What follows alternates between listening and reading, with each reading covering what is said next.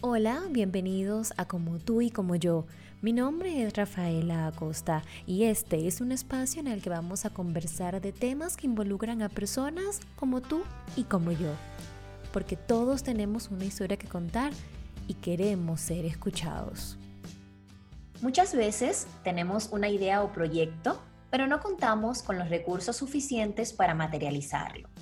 En ocasiones, la idea está definida, esquematizada y solo nos falta ese impulso final que no sabemos de dónde sacar. Entonces comenzamos a pensar, ¿cómo puedo conseguir los fondos que necesito? ¿Pido un préstamo? ¿Dónde busco esos posibles inversionistas? Ante estas interrogantes existe una alternativa, el crowdfunding o micromecenazgo. Este mecanismo de financiamiento que permite dar a conocer tu emprendimiento a potenciales colaboradores a cambio de alguna recompensa o participación. La primera acción de crowdfunding se atribuye oficialmente al grupo de rock británico Marilyn, realizada en 1997 con el fin de financiar su gira por Estados Unidos.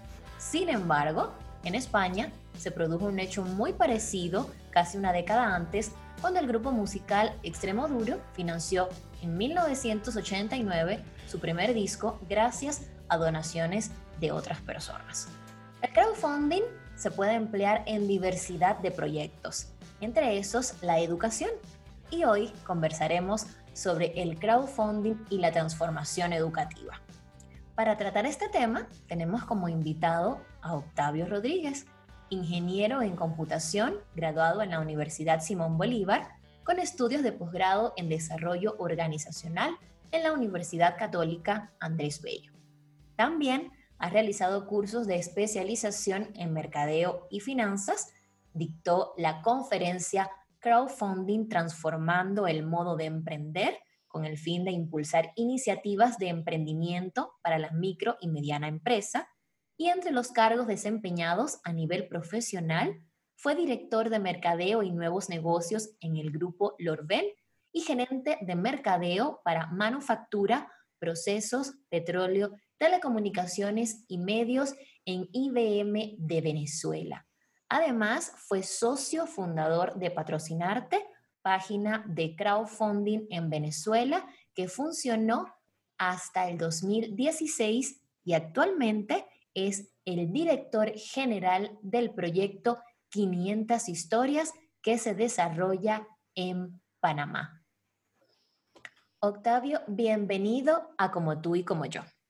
Rafaela, muchísimas gracias por la oportunidad de conversar. Aplaudo y agradezco tanto el canal como, el esfuerzo que haces de traer este tema, que a mí, a, mí me parece muy, muy importante. Todo lo que se puede hacer por difundirlo me parece eh, necesario. Estoy a tu orden.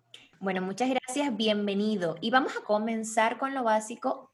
¿En qué consiste el crowdfunding y cómo funciona?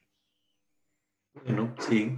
Eh, crowdfunding es eh, la construcción de dos palabras, crowd, que es multitud, y funding, que es eh, fondeo o obtención de fondos. La unión de esas dos palabras describe la posibilidad de poder conseguir fondos a través de la participación de mucha gente, de una multitud. No, no es un concepto nuevo, quizás la palabra sí, pero el concepto no. El concepto de crowdfunding ha existido durante muchísimo tiempo Tú lo comentaste, yo estoy viviendo ahora en Panamá, el Canal de Panamá, que es un emblema eh, de ingeniería mundial, nace eh, la, primera, la primera versión de este canal, que lo iniciaron los franceses, nace con una campaña de crowdfunding, diríamos, que se hizo eh, vendiendo bonos del canal que compraron la población de Francia con la promesa de la, la, rentabilidad de lo que ocurriría con el canal una vez que se lleva a cabo. Ese, ese primer proyecto no culminó con bien y finalmente fue retomado por los norteamericanos que fueron los que hicieron el canal. Eso es tanto como finales del siglo XIX. Digamos que hay hay mucho historia. Tú mencionaste un par de ejemplos en el tema de la música y eso lo ilustra. Eh, en, general, hemos vivido siempre en la circunstancia de la reunión de, un pequeño fondo para apoyar a algo, este, alguna causa de, algún tipo, algún familiar o amigo que está enfermo por algo, y eso es una cosa que ha existido. Ahora está potenciado por el hecho de que podemos tener eh, las comunicaciones vía Internet y además podemos tener las transferencias eh, bancarias electrónicas también vía Internet. En este momento es una cosa que uno ve como normal, antes no se podía de esa misma manera. Entonces, todo eso ha potenciado la capacidad de hacer recaudación de fondos de multitudes, que es el crowdfunding. Claro, es como que la tecnología pues también ha ayudado un poco a que funcione mejor el crowdfunding. Y acaba de mencionar algo importante. Lamentablemente muchas personas asocian el crowdfunding solamente con enfermedades, porque bueno, en ocasiones las personas que tienen algún padecimiento no cuentan con los fondos para poder solventar la situación y acuden a lo que es el crowdfunding, pero resulta que el crowdfunding se puede utilizar o emplear para otras cosas. ¿Cuáles son los tipos o modelos de crowdfunding que existen? Sí, bueno, digamos ese que tú acabas de comentar es uno, que es el concepto de donación, el crowdfunding por donación. Hay una causa, necesitamos recaudar, hablamos de la causa y básicamente la gente pone la cantidad de dinero que puede, ¿no? Ese es un modelo, ¿no? Hay otro más potenciador, más creativo, que es el que llaman crowdfunding por recompensa, que es la idea de que se puede construir algo que tú vas a consumir después. Por ejemplo, un videojuego la industria de los videojuegos ha sido afectada fuerte por el tema de la existencia de crowdfunding.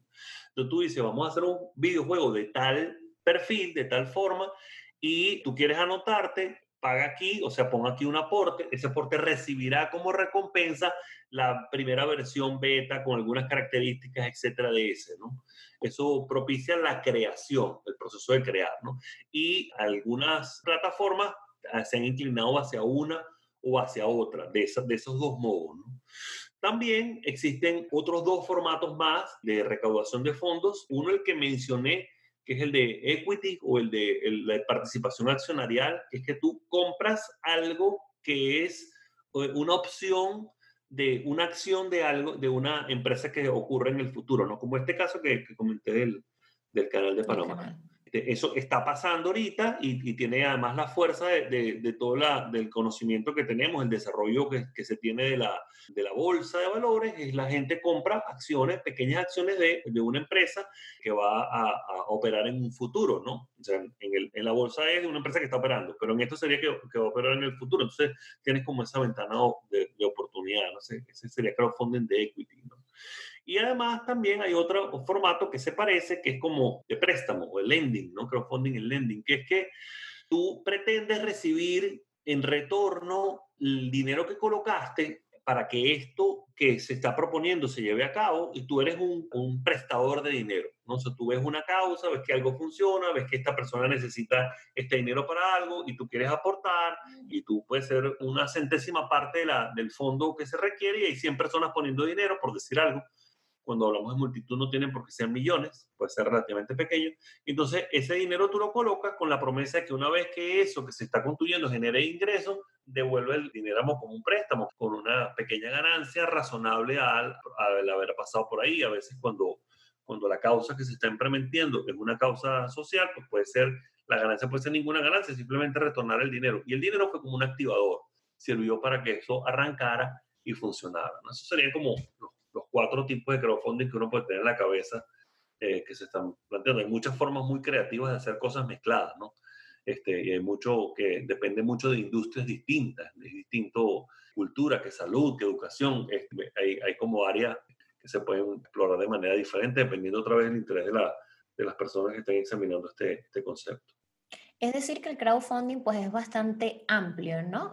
Tiene muchos ámbitos en los que se puede aplicar. Sin embargo, tiene alguna limitante. Hay algunos campos tal vez en que no, no es factible aplicar el crowdfunding. Sí, claro que lo hay. No tiene sentido lanzar una campaña de crowdfunding si tú realmente no puedes despertar una multitud. Este, en el fondo, puedes quemar el proyecto planteándolo de esa manera, ¿no? O si el fondo que se requiere no puede ser levantado por, por microaportes, porque tú no puedes motivar a una persona que te dé ese microaporte, pues no tiene sentido.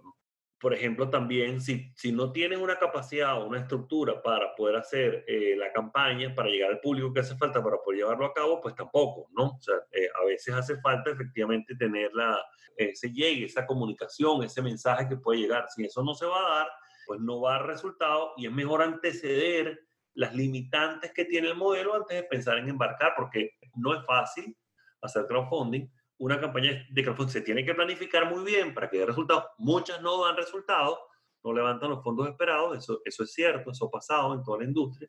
Y la mayoría de las veces cuando ocurre eso es, por una falta de atender al público.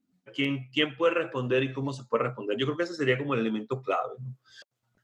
¿Qué elementos entonces debe tener en cuenta las personas que quieran realizar crowdfunding con su proyecto para tener una mayor seguridad de que pueda tener mejores resultados el crowdfunding con su proyecto? Bueno, lo primero y que cubre todo, que es como cross, es el tema del plan, es decir, hacer un buen plan. ¿Cuánto tiempo te toma hacer el plan y qué componentes y de profundidad tiene el plan? Depende de tus capacidades para hacerlo. Pues, tienes que tener un plan bien hecho. ¿no? Después como, como varios eh, elementos que tienes que, tomar en cuenta. Eh, uno es que es la, el análisis de tu público objetivo. Es saber a quién le vas a llegar tú. Esto sería como una campaña de publicidad que uno hace a cualquier gente y uno tiene que conocer al público objetivo, saber cómo le vas a llegar, saber quiénes son ellos, o sea, perfilarlos, tu público, para saber cómo vas a hacerlo. Después tienes que hacer unas piezas comunicacionales, varias piezas comunicacionales que vas a estar liberando durante toda la campaña, o sea, no la misma pieza, sino distintas, porque un proceso de reforzamiento, una se monta sobre la otra en una cadena, pero son varias piezas eh, que son a veces videos, a veces audio, a veces fotos, a veces mensajes este, que se pueden transmitir eh, por distintos medios, en, en, particular lo normal es, es, muy fuerte con las redes sociales, es que Instagram, Facebook, este, Twitter y, y, todas las otras que pueden ser llevadas a cabo, WhatsApp es una gran herramienta para, para hacer mercadeo esto. ¿no? Y, y eso son como piezas que hay que pensar no durante la campaña, sino antes. Aquí voy a decir esto y lo voy a hacer con esto y voy a hacer una entrevista y va a ocurrir de esta manera, entonces consigo los materiales, edito para poder llevarlo a cabo.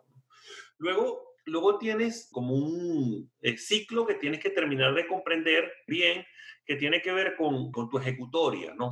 Tú tienes que, durante la campaña, poder ir haciendo cosas que te den señales a propósito de lo que tú vas a llevar a cabo para que tu ejecutoria final sea la correcta, ¿no? Pasa, ha pasado que se recaudan los fondos completos que se necesitan, o sea, que la campaña es exitosa en términos de la cantidad de dinero que es prevista, o no se puede llevar a cabo todo aquello que, que, tú, que tú pretendiste hacer. ¿no? Si tú no puedes cumplir la promesa, entonces la cosa se revierte. Entonces tu público queda descontento porque tú prometiste hacer algo y no lo puedes llevar a cabo. Cualquier cosa que hagas, buena o mala, especialmente buena, pero normalmente la, la, la, información que más es requerida que llegue es la mala, tienes que comunicarla a tu público, tienes que conseguir una forma de poder hacerlo. ¿no? Y un poco para cerrar esto, tienes que pensar en el más allá. ¿Qué sucede después de? O sea, te fue la campaña, recibiste o no recibiste fondos, ¿qué hiciste? ¿Recibiste fondos? ¿Qué estás haciendo? la fondos eh, se dieron resultados de Ok, ¿y cómo camina hacia adelante? Es como hacer una, una, visualización hacia adelante del, del, proyecto otra vez para, para poder atender a esto, ¿no?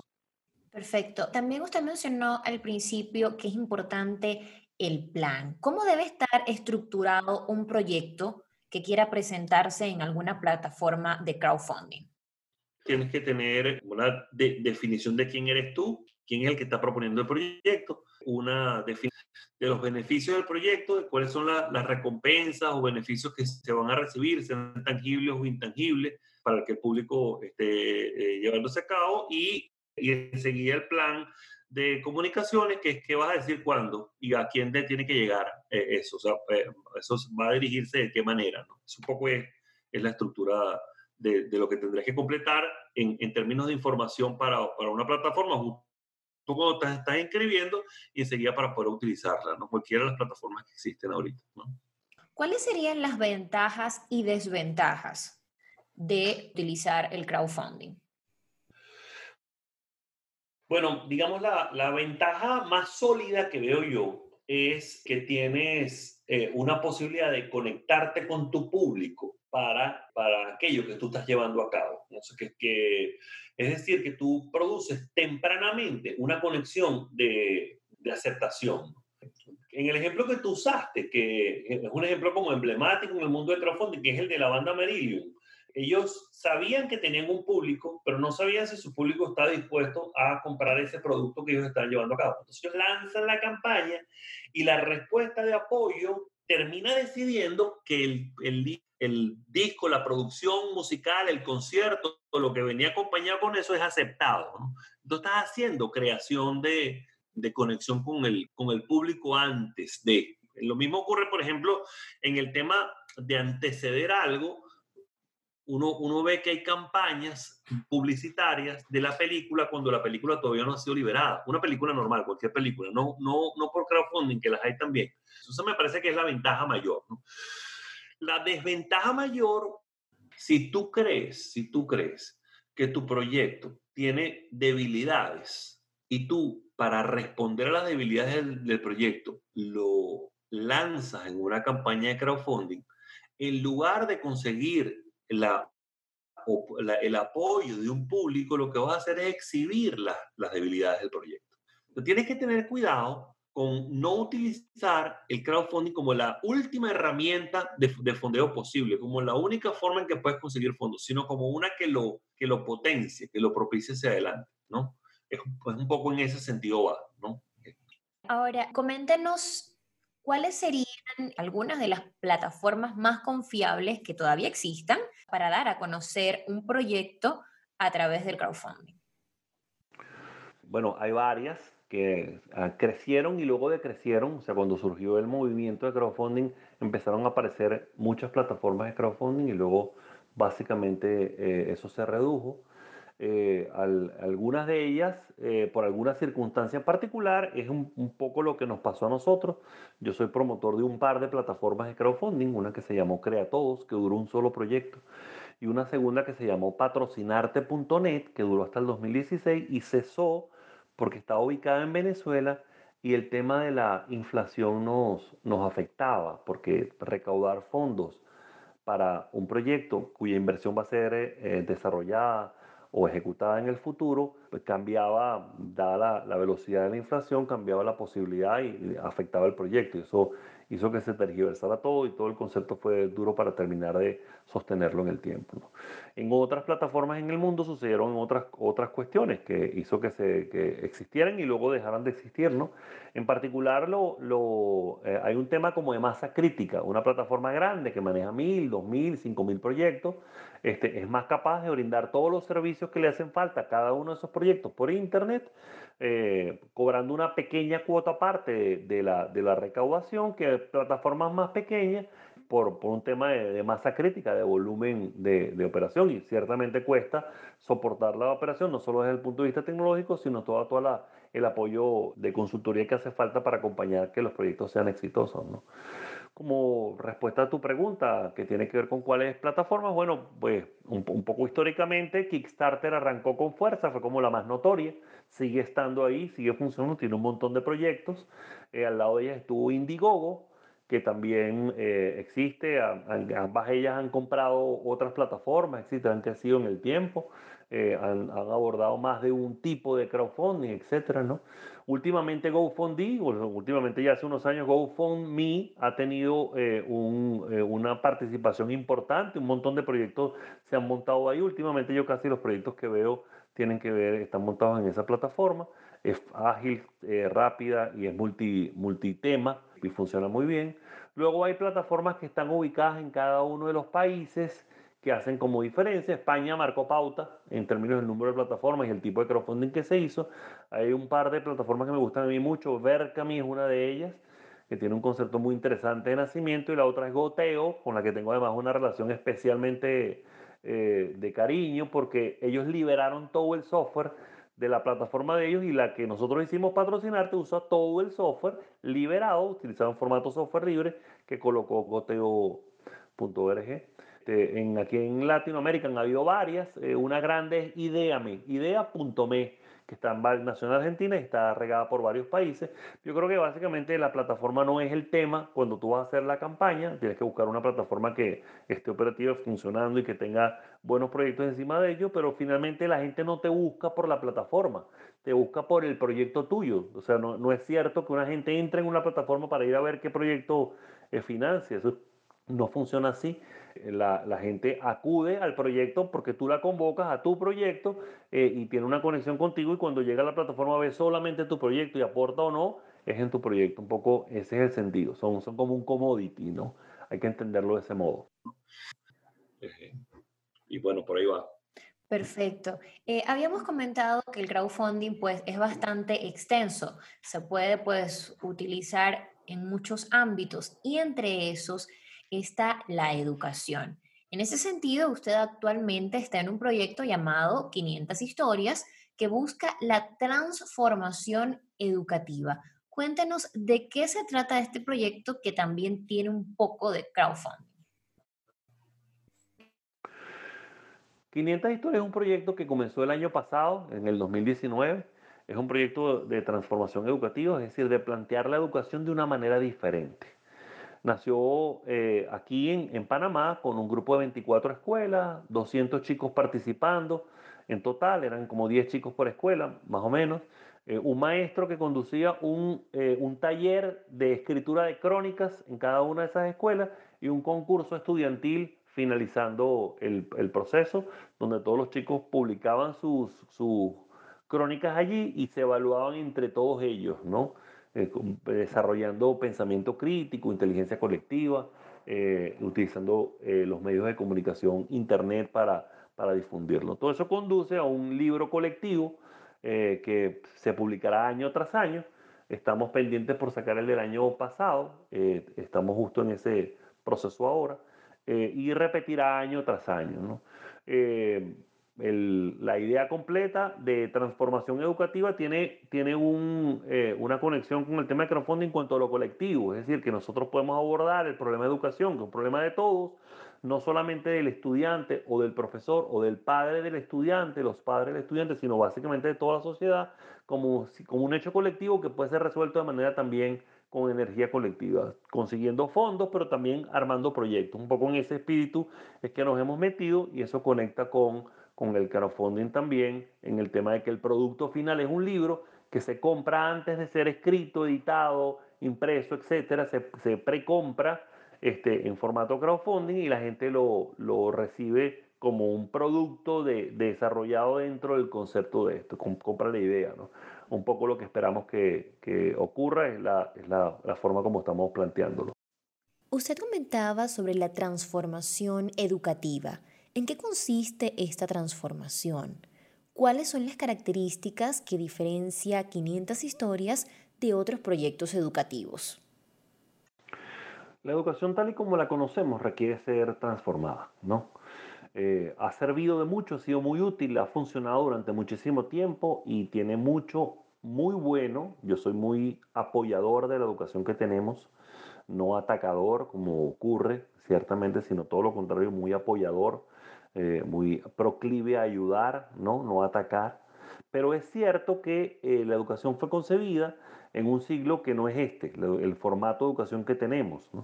Eh, el tipo de clases, la estructura de las clases, la relación entre los profesores y los estudiantes, etcétera, la, la conformación estructural por año, por materia, etcétera, ¿no? Eso para este siglo, para este momento en el que estamos, requiere alguna fórmula de adaptación. Hay varios proyectos, muchos proyectos que se están llevando a cabo que, proponen cambios. ¿no? El nuestro tiene eh, como cinco áreas en las cuales estamos eh, trabajando. ¿no? Son lugares comunes, la gente que está en educación los conoce. Lo primero es aprendizaje basado en proyectos, es decir, que eh, tú aprendes haciendo algo, no aprendes para adquirir el conocimiento, sino tú aprendes para hacer. Tú aprendes mientras estás haciendo el objetivo no es, aprender, sino hacer. Voltear eso de esa manera te permite que la búsqueda de tus conocimientos, los que requieres para terminar de completar aquello que están haciendo, sea tan nutritivo que realmente lo aprendas, o sea, lo, adquieras con profundidad. ¿no? Eso es aprendizaje basado en proyecto, o también aprendizaje basado en reto. Es decir, tú estás eh, eh, impelido a trabajar en un cierto eh, proyecto que produce un resultado y construye algo que tienes que exhibir, que se lo debes a alguien, a una comunidad que te lo está pidiendo. ¿no? La segunda parte eh, es el aprendizaje basado en curiosidad o basado en talento. Eh, es decir, que es un, que es un proyecto, que es una, perdón, un esquema educativo en el cual la, los que acuden a él lo hacen por voluntad propia porque les gusta, porque les sienten que hay una coincidencia, porque tiene que ver con lo que ellos quieren hacer, porque forma parte de, su, de sus deseos. ¿no? Es distintísimo que tú atiendas a la búsqueda de conocimiento en un área en la cual te llama la atención a que tú lo hagas en una en la cual te ves obligado a llevarlo a cabo. ¿no? Entonces la, la, la atención, la, el aprendizaje basado en curiosidad y además basado en talento, es decir, tú te sabes talentoso en un área, digamos en el área de la escritura, que es el caso de este, eh, y te reconocen como talentoso en esa área, tus maestros te ven, y entonces tú acudes curioso a un taller que te, que te ayuda a desarrollar esas competencias. ¿no? Luego hay otro tema que, que tiene que ver con la, eh, lo llaman gamificación, que es un término que se, que se deriva del inglés gamification. Eh, se puede traducir como la ludificación también o, u otros términos. En el fondo es la lógica de los juegos colocados en cosas que no son juegos, en particular en educación. Es decir, que tú, las motivaciones que se dan en, dinámicas de juego, este, jugar cartas, jugar fútbol, jugar eh, eh, escondite, en, los juegos en general, lo que te motiva para tu animal lúdico, animal eh, juguetón, como es el ser humano, este, dediques tiempo a hacer algo, lo coloques en una, en una actividad que no está relacionado solamente con el placer, sino eh, con otros aspectos, en particular con el tema educativo. Entonces, un poco lo que proponemos es algo que te, te, lleve a una competencia. Una competencia es una forma de entender lo lúdico y es una forma de gamificar. Hay más formas de gamificar que el proyecto tiene contemplado llevar a cabo. Estamos eh, trabajando en la creación de un torneo que involucra a mucha gente, un torneo online. Este, todos jugamos, todos participamos y todos ganamos o perdemos en, esa, en esas dinámicas de juego eh, sería hacia dónde va caminando esto. ¿no? Luego hay otro tema que es también muy, muy relevante en el proceso de aprendizaje que tiene que ver con la colaboración. es decir, que no tengamos eh, un proceso de aprendizaje donde una sola persona se enfoque en hacer un solo proceso de aprendizaje para él, sino que se haga de manera colectiva. Entonces, de este modo, el proyecto este se construye entre todos, a pesar de que cada uno de los chicos escribe, todos editan a todos, todos presentan el proyecto como un colectivo, como un grupo eh, que representa una escuela. Todos son eh, soportados, ayudados por la intervención de un experto, un experto que es un escritor y que hace trabajo de edición del texto antes de que publique, que no es el maestro, que es un experto, alguien que escribe como profesión. ¿no? Y todo ese proceso colaborativo, toda la convocatoria colaborativa, de alguna manera le da una, una fórmula diferente al ser, al quehacer educativo. ¿no? Todos esos son aspectos de, la transformación que estamos tocando nosotros con este proyecto y que hay otros proyectos que se están llevando a cabo. Hay mucha gente muy interesada en proponer y hacer cosas que tengan que ver con, con dar cuenta de una educación eh, enfocado en las habilidades del siglo XXI que son requeridas, habilidades como pensamiento flexible, como resolución de problemas complejos, como trabajo colaborativo, aprender a trabajar en equipo, creatividad, etcétera, que son, son competencias que llaman blandas ahora y no tienen nada de blando son realmente muy duras y muy complicadas de llevar a cabo y sobre todo de, poner en tapete. Y un poco este proyecto trata de trabajar sobre todas ellas. Quiere decir que el crowdfunding ustedes lo van a aplicar a través de la venta de este libro que va a estar disponible antes de su lanzamiento para que las personas puedan colaborar. ¿Qué tipo de crowdfunding es? Eh, este sería un crowdfunding tipo recompensa. Es decir, tú vas a recibir un libro, que es una pieza eh, especialmente creada dentro del proceso que tiene valor por los textos que están dentro de él, tiene que valor por los participantes, por la gente que está participando, pero tiene también un valor colaborativo, el valor de ayudar a la educación. Y quien lo compra, lo compra para colaborar en esa, de esa manera y recibe como recompensa el libro, el libro impreso, el libro eh, eh, también digital, en el cual la, contribución que haces al comprarlo, sabes que está alimentando el proceso de este montón de jóvenes escribiendo, desarrollándose en la escritura, apoyando a los escritores que participan en la edición y todo el tema de la existencia de la, del, diseño de, la, de los talleres, la evolución de los talleres, todas las comunicaciones que hacen falta con eso. ¿no? Señor Octavio, ¿qué sugerencias les puede dar a aquellas personas que tengan un proyecto y que deseen recurrir al crowdfunding?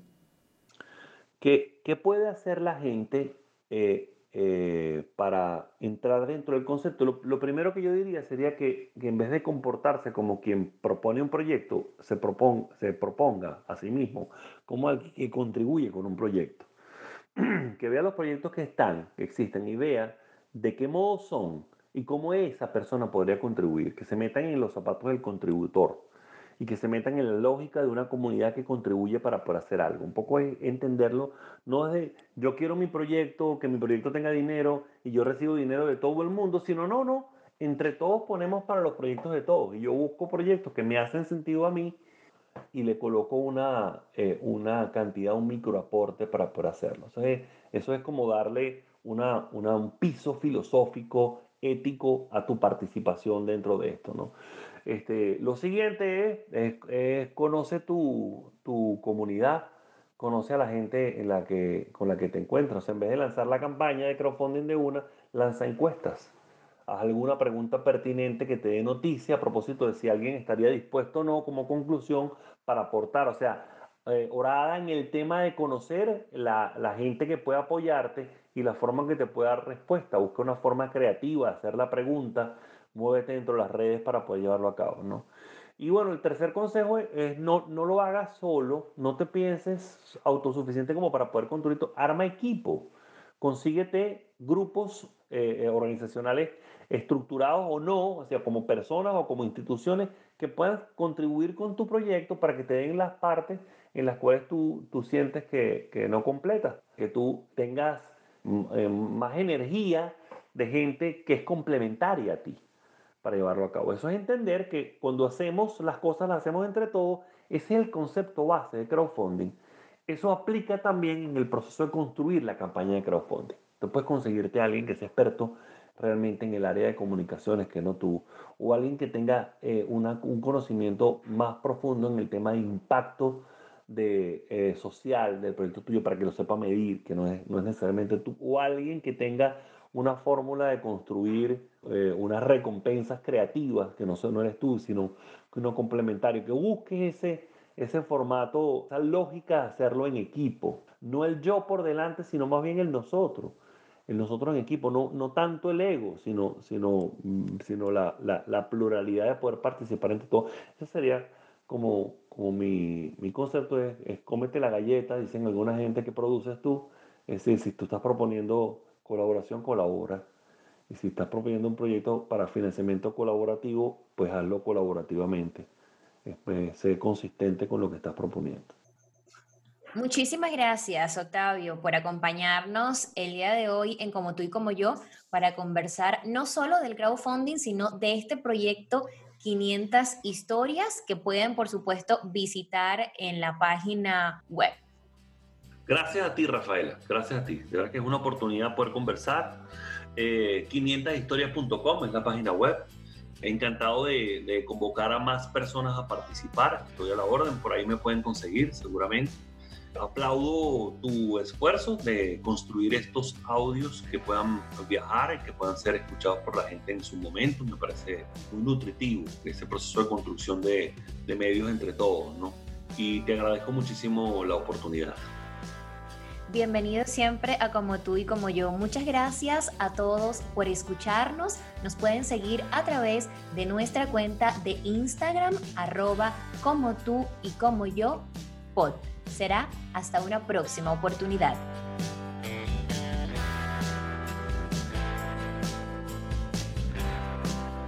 Una producción de inspiración. Producciones, eventos y publicaciones.